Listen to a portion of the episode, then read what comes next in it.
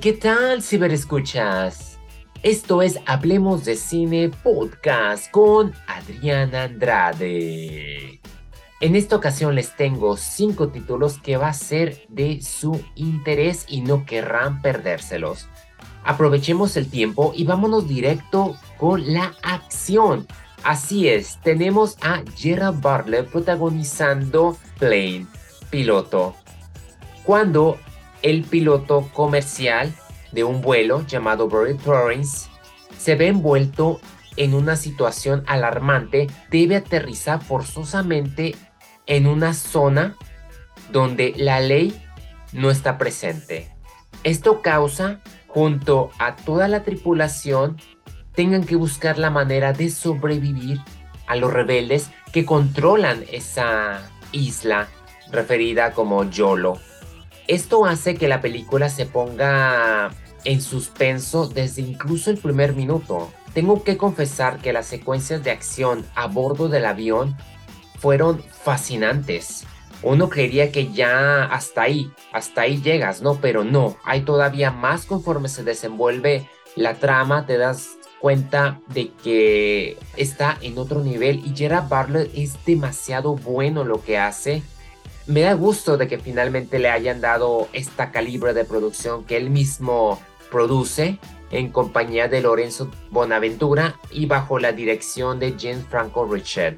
Aquí quien carga un poco el peso violento podría ser Mike Colter, quienes muchos reconocerán como Luther, este fortachón de la serie televisiva de Marvel.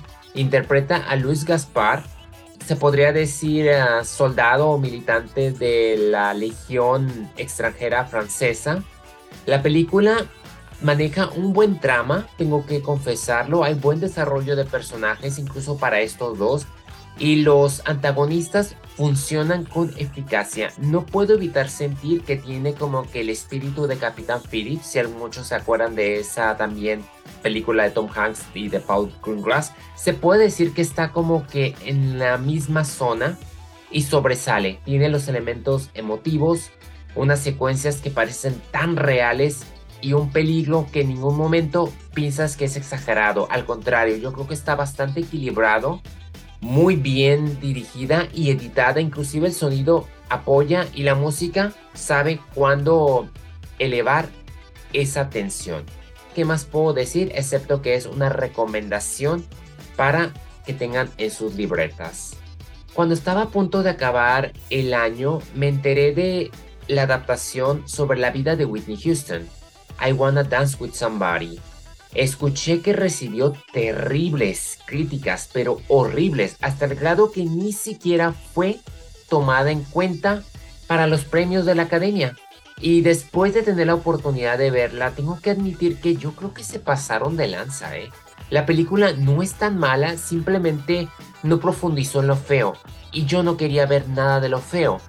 En un aspecto general yo creo que está muy completa en abarcarte desde los inicios de Whitney a su edad de 19 años por el año 1983 hasta su era prime que fue en el 92 con ese popurrí de 10 minutos que ha sido de los mejores. O sea, después de ver esta película tengo que confesar que he visto los videos de YouTube y siento feo.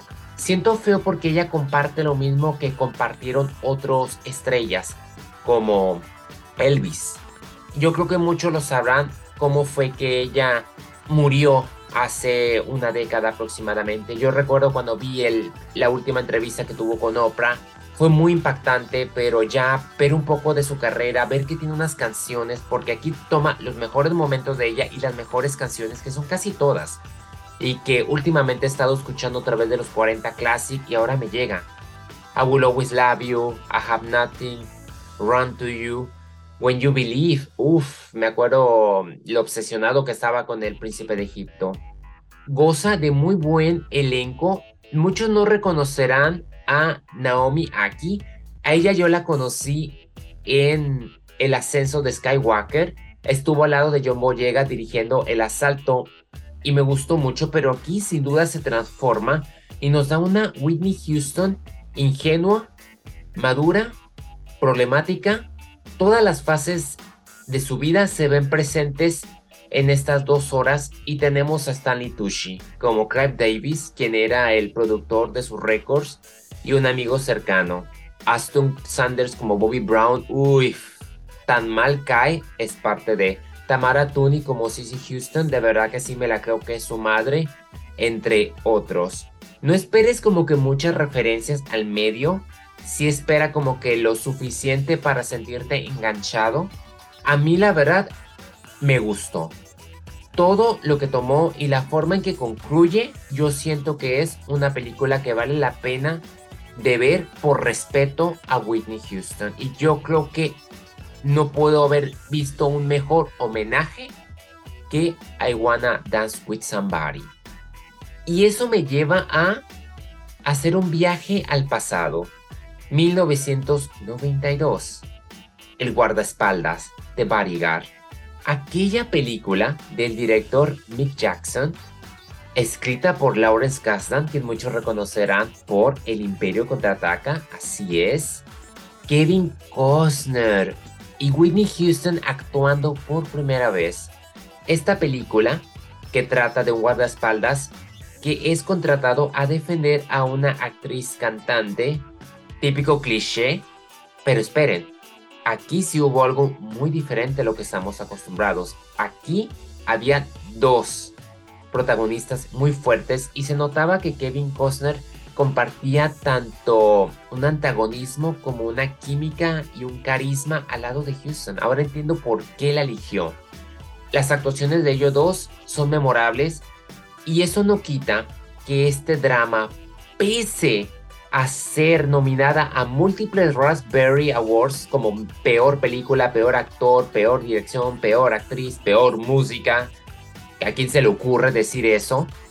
Las peores recepciones y logró mantenerse en el top 10 durante 10 semanas para recaudar 120 millones en los Estados Unidos solamente con un presupuesto de 25 millones para un total mundial de 411 millones en 1992. Yo creo que la pondría hoy en día a la altura de cualquier producción de Marvel. Y me refiero con de 600 a 800 millones mundialmente. A ese nivel se colocaría hoy en día. Es mucho dinero, muy bien merecido.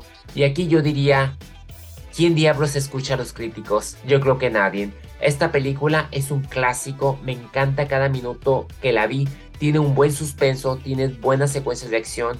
Y Kevin Costner como el guardaespaldas me fascina, como también Whitney Houston como Rachel Marron. Me agrada porque no es la típica que se espera. Aquí nos cae como que un poco mal y, y es lo que es. Después de haber visto su adaptación, fue inevitable no querer ver esta película que estaba disponible en HBO Max. Me gusta y las canciones, las escenas, el inesperado final, me lo llevo para siempre. Ya, ya hacía falta. Finalmente conseguí ver la tercera temporada y conclusiva Sky Rojo. Aquella serie española donde en un principio dije que si tenía yo pensado en ir a un prostíbulo, jamás después de haber visto esa serie. Yo sé que muchos les va a dar risa que lo diga. Y con mucha razón lo diría y cualquiera me respaldaría al ver esta serie. La tercera parte, protagonizada por Verónica Sánchez, Miguel Ángel Silvestre, Asier Exandía, Lali Esposito, Gianni Prado, Enrique Auquer, Catalina Sopelana y Tiago Correa. Para mí ha sido un buen cierre. Y qué bueno, porque esta serie es buena. El único detalle que yo siento es que llegas a saturar con las secuencias o pasan cosas que dices, no, eso no podría ser. Es sarcástica, oscura. Sin embargo, este tercer cierre tiene un giro en el villano y hasta involucra ciertos aspectos religiosos. Hay una especie de queja a Dios desde el punto de vista feminista y, y fue muy interesante. Yo sé que es una adaptación, nada se debe tomar personal y me gusta que esta serie dentro de lo que cabe se haya prestado a llevarla a cabo. Ocho episodios con una duración de 30 minutos cada uno de estos, que cumple con buenas escenas, acción y quizás una baja que uno nunca la hubiese visto venir. En momentos es muy dura de ver, los nuevos integrantes le dan cierto mix y todos, cada uno de ellos lucen. Un buen material que nos da España y me da gusto que esta temporada en específico le haya bajado un poco a las circunstancias y la haya hecho un poco más sencilla a comparación de lo exuberante que resultó ser la pasada. En sí, las tres forman una historia que se aplaude. Quiero cerrar con la película española Mañana es hoy. La familia Gaspar comienza sus vacaciones de verano en 1991 en la playa, pero tras una riña con su padre, Lucía, la hija adolescente, decide fugarse con su pareja y en eso una tormenta eléctrica pilla al resto de la familia a bordo de un pedalete en medio del mar y cuando consiguen volver a la playa descubren que han viajado al año 2022 en un raro futuro lleno de smartphones, selfies y música trap. Cuando me enteré que estaba Carmen Machi, Pepón Nieto y Javier Gutiérrez, yo dije, tengo que verla. Es española y todas las comedias españolas tienen lo suyo y esta no es la excepción.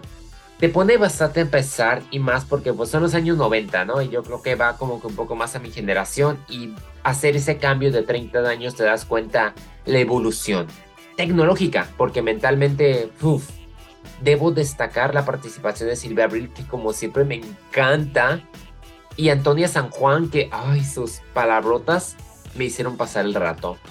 Su trama es simple, simplemente tratar de sobrevivir en el nuevo año y buscar en algunos casos el modo de regresar para salvar a su hija.